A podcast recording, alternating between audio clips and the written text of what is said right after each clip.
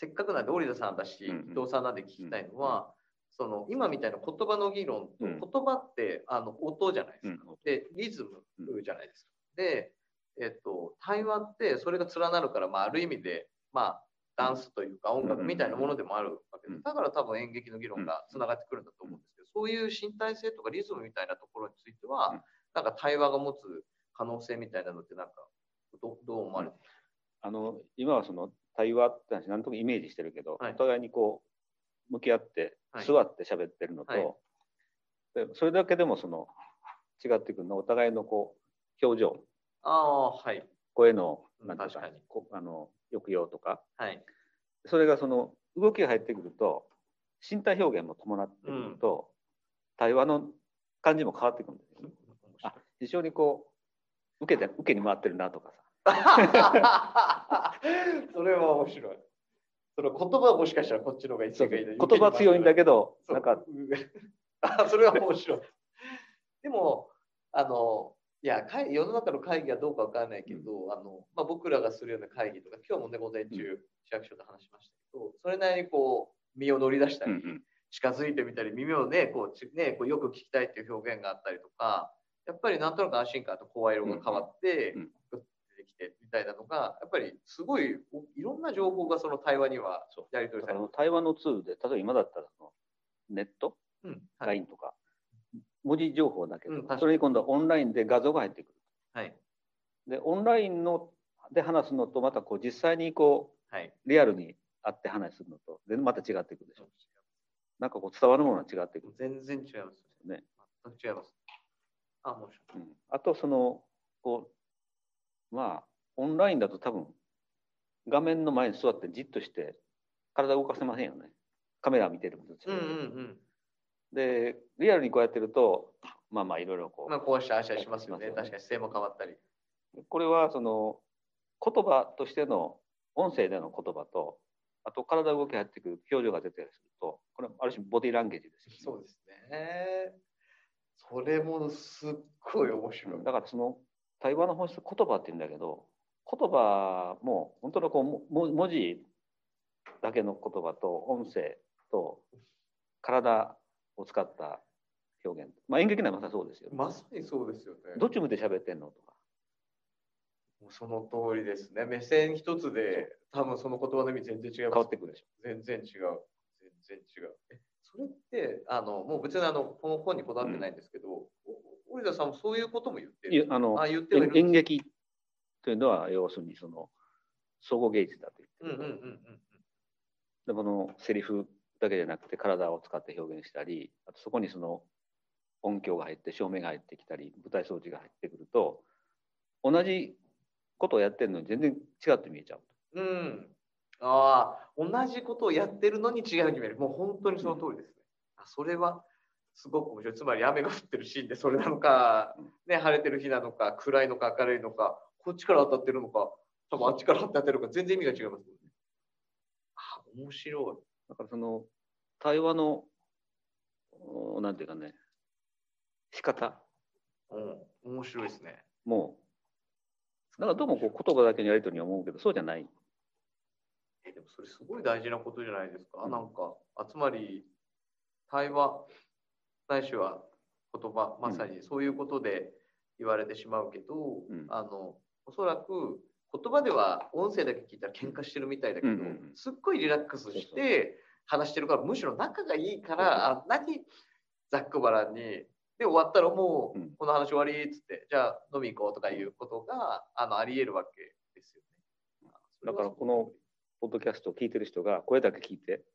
どんな感じなんだろう確かにこの対話をってことですよね。まだ確かに映像があったりすると、あ、もう少しイメージが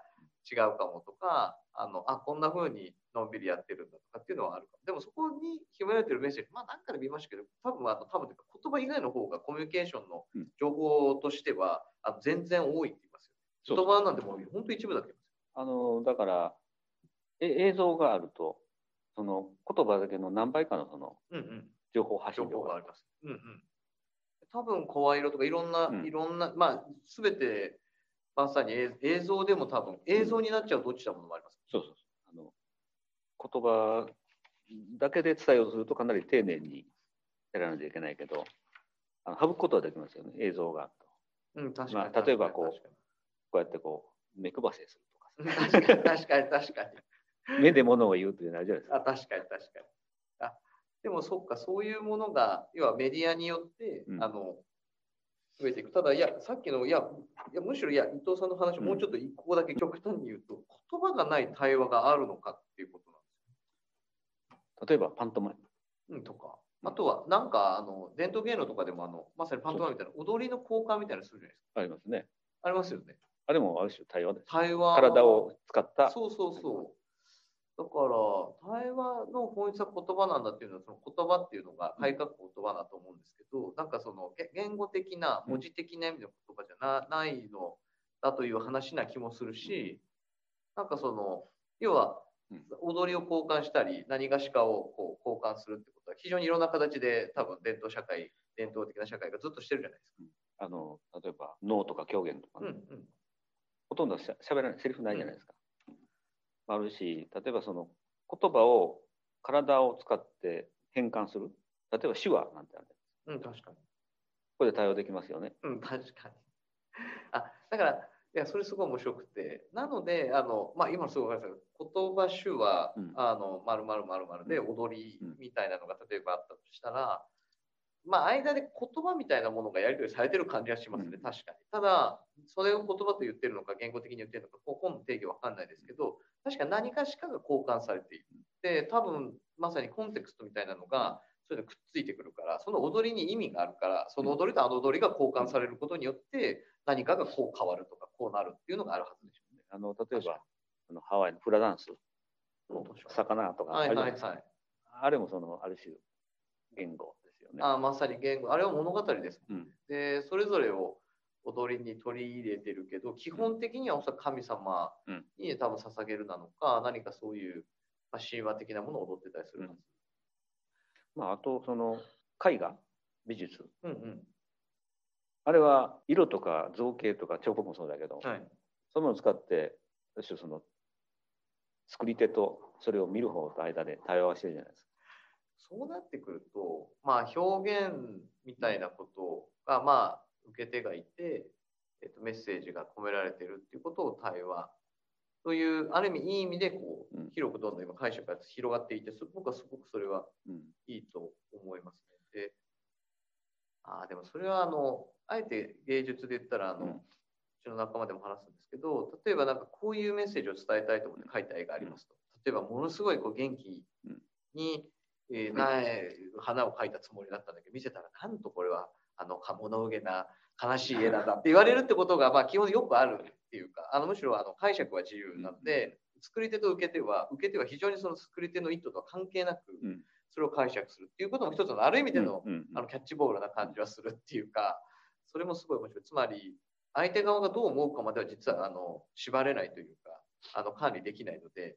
あのそうあくまでも提案。うんでもそれを受け取る、ないしはそれに対してこう思うっていうこと自体は、まあ、ある意味で対話がないけど対話ですね。うん。対話的。まあ、基本的に対応は言葉を介してやるんだけども、うんうん言葉以外の手段を使って対話することも可能ではある。でいや今の今のまでいくと一旦思い始めたのが、対話的であるっていう、対話的な態度うん。っていうことなのかなって気がします、ううん。なんか途中でもありましたけど対話じゃなく対話をする時って違うと思うことと、自分はこう思うっていう。相手は相手も多分何か思って自分はこう思うを、まあ、まず持てる。うん。つまりそれはある意味ある意味で自立っていうか、自分の意見を、うん。まあ、さっき言った僕の表現で言うと足をポンとついて、あの自分の意見をポンと持ってって。で少しこうやり取り性があるというか、あの思うまでの時もあれば伝えるって時もあるし、まあ踊って表現するって時もあるけどそこにこう相互性があるみたいなのが、えっと、一つの、まあ、をということをある良しとするというか、うんうん。あのポジティブなものとして、えっと、振るそう振る舞うっていうのは対話性な気がしてきた。あの対話をするという、まあ、態度の中にはなんていうかね、オープンマインド、うん、あうん。ダイアログもオープンダイアログという言葉があって。あ、あ確かに。そのあの門戸門を広げておくというかこの態度がないと多分対話に成り立たない。あそれは。もうもういなんか言ってるわと。聞いてる。ああ、でもそういうことですね。ああ、聞き流してしまうちなみに、その、そうかそうか。つまり対話、対話をするということは、すなわち、えっと、オープンマインドって開いてるっていうことでもあるし、えっと、何がしか自分が何か言われることに対してこう、なんていうか受け入れるみたいなニュアンスも多分あるとすれば、まあ、それで変化に対してやっぱりこう寛容であるとか、変化に対して自分が、自分の変化に対して、まあ、つまりそれは相手に対してもそうなってくると思うんですけど、ああ、あ、でもそれって面白いですね。対話すなわち変化なんだな。そうねそれは面白いな。だから、対話を許容できるかっていう話は、すなわち変化を許容できるかっていうことが、あの実は図られてしまっていて、対話があの難しいようにされている場面でうん、変化が難しいようにされている場面なんでしょだからもうああることは決まってて変えられないと。うね。いくら話しても無駄だと。うん、ですね。っていう場であれば逆に対話をするなっていう雰囲気になってるうんでしょうね。あのもう意見言うなと。これはもう形式的にみんながいる場所で発表しただけだと。手を挙げてるやつなんてバカだぞみたいな雰囲気が逆にあるみたいな。あの場を読まず手を挙げてあげたら当ててもらえないみたいな。でも確かにそれはあの面白いかも。つまり変化に対して許容力があるのかっていうことが、あの別の指標というかこううん非常にこうサブどっちがメインかサブか分からないけど非常にそれがどこかつながった形で存在していて、対話が共有されているかっていうふうにも見えるし変化が共有されているかっていうふうに指標的には大体指標的にうんお互いを見ることができるかも。だから対話が非常に活発な組織は変化に対して寛容だよね。つまり自分たちが変わろうとしているとか、対話がある2人の二者関係はお互いに変化が共有されているよね。支配関係じゃないよね。いうのは、なんかすごくわかりやすい。いやなんかその対話があるあ組織、ああ会社であっても、はい地域社会であっても、変化が起こる、イノベーションが起こる。うん、確かに。そうそうああ、面白い。で、その対話のうんポイントは、これは多様性だったんですよね。うんだから、今の話をセットですると、多様性があるから対話が要請されるっていう面もあるし、うん対話をすることで多様性に気づくっていう面もあるので、えっとそういう意味では言ってくださったあのイノベーションの話になぜつながるのかっていうと、おそらくやっぱイノベーションはあのふ他のもの A と B で C っていう形でイノベーション起きるという、つまりあの別のものが組み合わさってうん。新しいものが生まれるということとも本当に一致してますよ。うん、その通りですね。だから A と B っていう違うものが、うん。そこにあるかないしはあると認識しないと,、えっとイノベーションは起きないのか。うんでそれのトリガーとして対話がうん要請されるものでもあるけどトリガーにもなり得る。うんあそれはおっしゃるとりですね。あーで二者対話だけじゃないとうん。言語対話だけじゃないと。グループでの対話もあるし、はいだから要はグループのワークショップみたいなものありえますもんね。ああ、それはすっごいもう面白いというか対話がだいぶ深まってきてて。で、でまあ、もう一個というか、あの、もう聞きたいのは、えっと、下に哲学対話の本があるんですよ。はい。はいで、梶谷さんっていう、うん。あの東大の人、僕は一回ぐらいしかお会ってな会ったことないんですけど、で彼が書いてある、書いてる本、ないしは記事、連載とかを読むと、僕もまあうん。彼すごい好きなんですけど、うん。一回会った時も話をしたんですけど、あの、である中学校だか高校かな、で、あの、そんなにその偏差値的に、これは連載で読んだんですけど、あの偏差値がある意味進学校的にいいわけじゃなかった。うん。いいわけじゃない。ただ、その学校で、あの、梶谷さんたちが、あの、哲学対話の授業をし,、したらうん、みんなすごいこう、うん。大学生がバーンと出てきて、すごいいい大学にバーンと受かる子がと突然のように出てきたり、ある意味自分の趣味の、趣味っていうか好きな方向にバーッと行く子が出てきたりして、すごくある意味個性的な、すごくいいキャリアっていうか、まあ、キャリアって言い方よくないかな、進路っていうか、うん。まあ人生がすごくそこで。で、一つはそれが、あの、なかなかそういうとこから合格しない大学にも受かったみたいなことが、まあ、一つ、それも象徴的に書かれてたんですけど、あの、その、いろんな進路の中では。だからその対話が持つ、なんかその、人の力を引き出す力が、はい。あの、すごく大事だなと、すごい一方では僕も、うん。あの、思ってるんですけど、その点どうですか？あの要するに対話を通じて、うん。そのなんていうかね探求心が芽生える。強くなる。あこ自分が持ってないものがあったんだと。それが自分。に相手に両方？いや両方。自分にもあ自分にも発見があると。あ、面白い。あ僕にはこんな才能あったんだと。あ、面白い。言われて見たらあ気が付かなかったけど自分では。おあそうなんだ。ー面白い。じゃあもっとなんかやってみようかと。追求してみようかあ。ということになるかもしれないしちちなみに今のやつだと、あのいやものすごい面白い話なんですけど、あ発見があるのは自分巻いてもっていうのがすっごい面白くて、うん。あの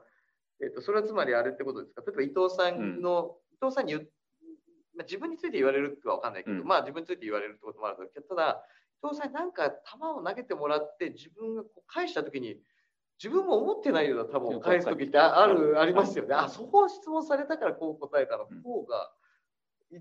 え自分こう思ってたとか、あ自分にはこんな意見があったんだって、うん自分もうってこう、うんある意味つられるように出ちゃう言葉で気づく。そうそうなんかそそんなんって結構ありますよねあるあるある。あります。の言われてみてあやってみようかなやってみたらできたとかうんそれもある、それもある。言ってみてもある。でも、対話、いや、そういうのもあるし、いや、伊藤さん多分今のも一緒だと思うんですけど、言ってみて、意見を言われるっていうのもあるかもしれないですあなたこうだよって言ってくれるのもあるけど、多分伊藤さんにつけてるのは、対話自体に発見性があるっていう、ってことですよね。あのねなんていうかね自分の中の別の自分他者の目で自分を見てそうそうそうそう。で他者から見た自分と違うはずですよねもう、面白いですね。だからそこはその対話の醍醐味であーあー、それは、あ、なんか分かってきた。そういうことか。つまり、自分の中にある他者性と、うんあの相手との会話を通してうん自分が対話するんだ。つまり、伊藤さんと話してるようで自分ので自覚してる自分と自分の自覚できてない自分があの現れ対話によって現れていってあで自分はあ違うんだと。うん。思ってたのと違うんだと。つまり自分の中で A たす B が生まれ始めてそうするとイノベーションが起きるわけです。ある意味で、うんそうそ あのでなんか自分にイノベーションが起きてるっていう。ういやあの面白いな。こうやってこうむ向かい合って喋ってる。じゃない。ですか、はい僕はこう原口さん見えるし原口さん僕見えてる。自分は自分に見えないんです。よ見えない。見えない。鏡ななければ。見えないですね。見えないでもそれが僕が多分なんか伊藤さんに投げかけることで、うん。伊藤さんが、あそういうふうにこと考えてなかったけどって、あそう見えてんだだし、多分大事なのは多分、なんていうかな、あの、いや、それもそうなんですけど、多分ですけど、対話ってなんかね、あの、うんなんていうかね、誘誘うっていうか、うんあの、つい口が滑ってるんですよ、対話って。うんうんとか、こう、向きになって、うん。本当の思ってること出ちゃったりとか、とか考えたことないテーマをむしろ振ってもらうことで、うん。ああなんかやり取りしててああ自分はこんなこと思ってたんだって、うん。で相手のことを聞けばなおさら変わるわけなので、うんうああこんなふうに考える自分にはあの力があったんだ。うん。変えられるんだ自分は。考えを変える力もあるんだみたいなことに気づくのかもしだから今さっきね哲学対話って話あれったない。けども、はいはい。そのソクラテスとかプラトンとかギリシャですよね。はいはいはい。演劇が始まったのギリシャなんですよ。だから対話と演劇がセットになってる面白い。なぜギリシャでそういうまさまたそのポリスがあって民主主義がね、はい。あああって民主主義ってまさに対話がいるんですよ。それは僕は民主主義理解がもちろんちゃんとできてないですけど、それはまた素晴らしいうん。話ですね。民主主義において重要視されている対話をすなわち社会を進化させる、うん。進歩させるうんっていうこと、対話がそれをはらんでるから、それを大事、それを基盤とする民主主義は、うん。まあ、それを社会レベルでも体現していく、まあ、はずだということです。だから今の日本に民主主義があるのかって気がするけど。うん、確かに。まあ、もうちょっと言うと、今の日本なのか、これまでの日本もまあある意味での民主的なうん。カルチャーだったのかって、まあまあそうでもなく、ある意味やっぱり集団がうん。ある方向に向かって、なぜなら、まあ、ある意味同、同一的な環境にあって、同一的な社会状況に、まあ本当はそうじゃなかった気がするんですけど、一旦まあ戦後とか近代化のプロセスでそうがクローズアップされ、よりしていったときに、うん。まあちょっと見えなくなってたものが、えっと今の状況、うん。予算言ってくださったように、今の状況、まあ、要は目の前に見えない、見えない状況だり、だったり、逆に個人の多様性がうん。非常に今って重要視されて、うん。あそれはあの顕在化しているという意味、課題の側でもそうですけど、なったときに、改めて自分たちは、まあ、民主的なのか、民主主義が体現できているのかっていうのもありますし、対話がうん。大事にできているのかっていう問いが来てる。そうそう。だからその対話のある社会になっていけばいろんななんか先がね見えてくるかもしれ確かにな。や、それ、いや、なんか私はそれ、かなり自分の中で、うん。そうかみたいなのが結構出てきたんですけど、あともうもうもう一つ言うと、はい。あのまた話はうん。僕あの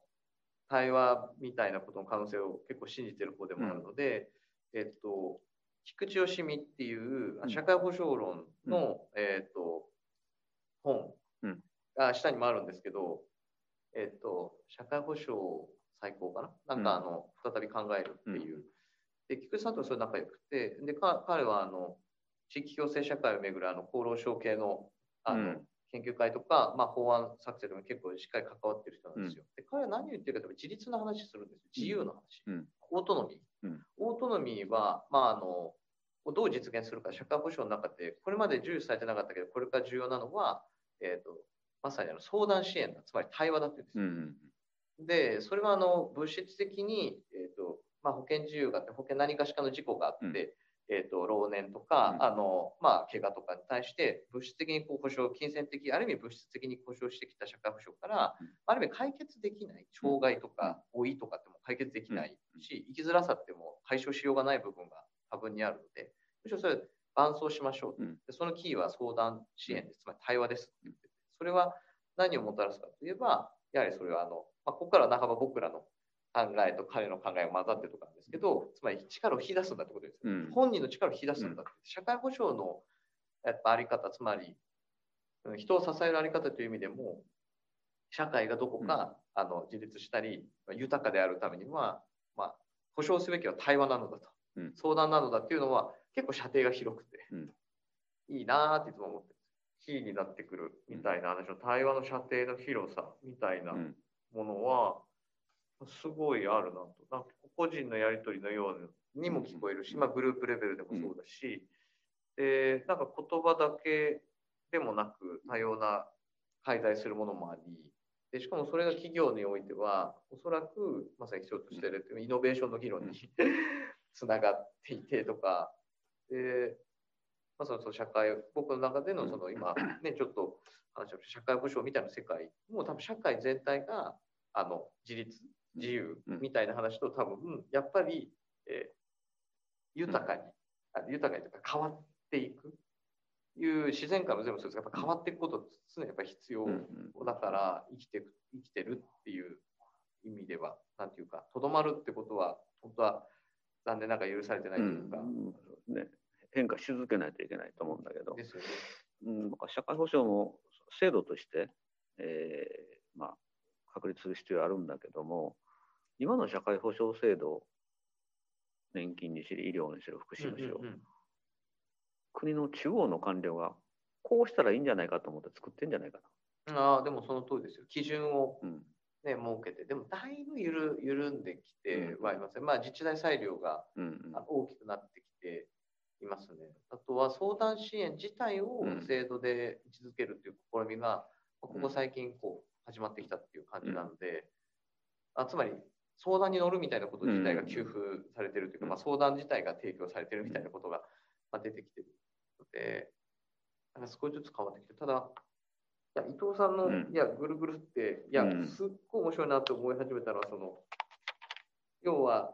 社会のあり方とか、組織のあり方とか、なんか二者関係のあり方を、うん。えっ、と、より良くしていこうとか、変化していくように、あの、ある意味持続的にしていこうみたいなことを実現するために、実はベーシックにはその、対話なり対話性みたいなものをしっかりそこに埋め込むというか、うん。あの身につけることが大事だうん。ということって、実はあのな何かというと、自立性をだを目指してそれを実現しようと取り組むことってとても難しいけど、うん対話性なり対話をあの僕らが身につけられるように努力しようっていうことって結構できるじゃないですか。うんうん家でもできるうん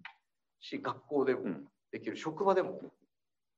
だから僕らには結構この変化、うん持続していく社会を作るための結構大事な部分がなんか取り組み可能っていうのはすごいです。そうそうだから今ねその SDGs でうんうん持続可能な、はいえー社えーうん持続可能社会。社会ねうん。持続可能というのは変化を伴うってことだと思う、うん。あの今あるものをキープする持続性じゃなくてうん。持続可能であるためには変化を伴わないといけない。はい。それはもう基本的に人口だって変わっていくんだし、ね人口構成も変わっていくし自然環境も変わっていくし社会の価値観もこう、ね、つ社会通念とかも変化をしていくしそれそれをそれに対応していかないといけない。でそのよく言われるそのレジリエンスの話まさにレジリエンスの話ですね。ああ、もうおっしゃる。それはすごい面白いですね。そのためにはその、うん、地球上であるいは地地域社会で生きている人間同士がちゃんとこう対話をしていかないといやでもないと。すごい面白いなと思って、もうもうもはや時間があるかもしれないけど、あのいや伊藤さんともっとこれから話したいなと思うのは、その対話を今度促すとか、うん。対話を可能とする、えー、と人とか仕組み、うん。システムがえー重要になるじゃないですか。うん。つまり、さっき分かりやすく言うと、先生がいて生徒がいる。先生が前にいて生徒がこちら側にいる。っていうのは仕組み、うん。シシステムじゃないですか。うん。だから、あと役割じゃない。ですか。うん。人ってそういうものがあの要は対話をある意味させないような形でうん結構埋め込まれてるじゃないですか。なんか会社だってもそうだし。だから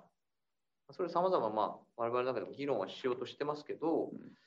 えっと、今度じゃあ対話が大事まで気づいた後に、うんえっと、できることやっていこう。でもこれがまず飛び道具で始まるわけですよ。うん対話、哲学対話の会がうんあったり、なんかそういうイベントイベントっていうか、うんまあ、そういう機会をあえて作ろうってやったり、会社の中にそういう部屋を例えば作ったりやってたりすると思うんですよ。みたいなそうじゃなくてこうシステムにこうハッキングして埋め込み直していくっていうか、伝染させていくみたいなことは、なんかどっかでやってる。うん父さんなんかずっとそれやってますもんね、確かに。だからその前の取り組みもそうでしたね、大学の時。確かに。システムを、まあ、あれは教育システムだけど教育システムですね、まさ変えないと変わらない、ですね。っていうのをなんか今同じシステムの中で変えようとったら無理なの、いや、だろうな。そっちが最適化されてますもんね。うんある意味ヒエラルキー型にうん最適化されてるシステムの中で対話をって言った時のちょっと難しさ。だからその歪みというかあれを強制しようとすると抵抗力が出てくるいや、もうおっしゃる通りなんですよ。本当にそうで。いや、みんなの中に対話への希望とか期待とかがないわけじゃないんでしょうけど、多分ね対化話に対する変化に対する不安？そうなんですよ。変化に対する不安があるんですよ。いや、おっしゃると。でも、それは長続きしないよっていうのは、もう生物的にも歴史的にも多分すごい明らかになっちゃってるんですけど、それでも人間の中にある、でもやっぱ変化に対する拒む、まあ、力学というか力っていうのもまた一方ですごい強い。だ人間ってど、まあ、ある種動動物ですよね、うんだからあのダーウィンじゃないけどこう変化進化していかないといけないですよね。それはそのし自然だけじゃなくて社会の変化に対してその対応していく、いや、とうん。思いますけどね。だから、まあ、どのレベルから合意されていくのかとか、うん。トライアルされていくのかわからないですけど、まあ、今ので、なんかすごい希望だなと思ったのは、個別的に取り組める対象、うん。こととしての対話の、うん。まあ、我々気づいたところからもやれるのもあるし、ただ、社会的に、だけ SDGs なんかバーンって掲げられてるんだから、そういうことから入り込んでいくのかわかんないですけど、うん。もっと対話、ないしは平等な関係みたいなものにチューニングし直していくような。うん、だからそのどんな社会にししていったらいいのかとか自分がどんな生き方したらいいのかとか。まあ、ある種そのデザインですよね。ライフデザイン。あそうですね。人生が長くなってるから今までの人生ライフプランじゃ多分通用しないんでね確かにそれはおっしゃる通りですね。でそのどうどう生きていったらいいのかと考えるときに一人で考えても限界があると。ああ、確かに確かに。ああ、それはいい話ですね。だから対話をしていろんなこうなんかヒントをもらって自分が変わっていく。ああ、だから、そうそう、だからさっきのちょっともどちょっとだけ戻ると、あの、あれなんですよ。私は、あの、今日の午前中政策の議論の時もそうだったんですけど、やっぱりその、えっ、と、何か、あの、まさに対話を促すというか、うん。ココミュニティ、コミュニケーションを促すみたいなものが、あの、僕、前もおっしゃいましたけど、ちょっともう違うテーマで今度やってもいいかもしれないですけど、そのつまり、あの、これまで世の中って言われてきたような、まあ、コーディネーターと言われた人とか、まあ、僕からするとファシリテーターという人たちが、えっと、僕の中ではまあ不十分だなと思ってるところがあるわけです。何か、えっと、コーディネーターという人に関して言えば、もしかしたらまあ一緒かもしれない、ファシリテーターも一緒かもしれないけど、ある意味中立的につなぐのだみたいなことで、まあ利害調整に行き過ぎてしまったり、えっと、ある意味で対話ではなく、なんかね、調整をしてしまうというか。ですうん、そのコーディネーターっていうのはいろんなこう要素があってそれをどうやってこう組み合わせて、はい、コラボレーションとか編集していくかがメインのまあ主な仕事だファシリテーターっていうのはそれぞれが持っている能力を引き出していく、うん、ちょっとちょっと違うと思う。だから違うんですよ。で私も私なりに違うなと思いながらファシリテーターなんかも、まあ、だいぶしばらく前ですけど、よくよくワークショップ、グループワークよくやってたんですよね。ただ、あの、テクニカルな世界に、あの置かれすぎてるあれ,、あれは、僕からするとすごくあの力量不足というか力不足に見えるというか、あのパワー不足に見えるところもあって、実際実社会でファシリテーションしようとすると、それなりにファシリテーターに胆力が求められてくるんですよね。あのリアリティがないんですよ。あのグループワーク、ワークショップ空間のファシリテーターは、もう果たしてあのまま社会に出てこれるのかっていうのは分からない。うん、多分その時そのファシリテーターなりコーディネーターの力を発揮するためには、ファシリテーター、コーディネーター自身がたくさんの経験値持ってないとあかんと、なと思いますね。そうなんですよ。なんか、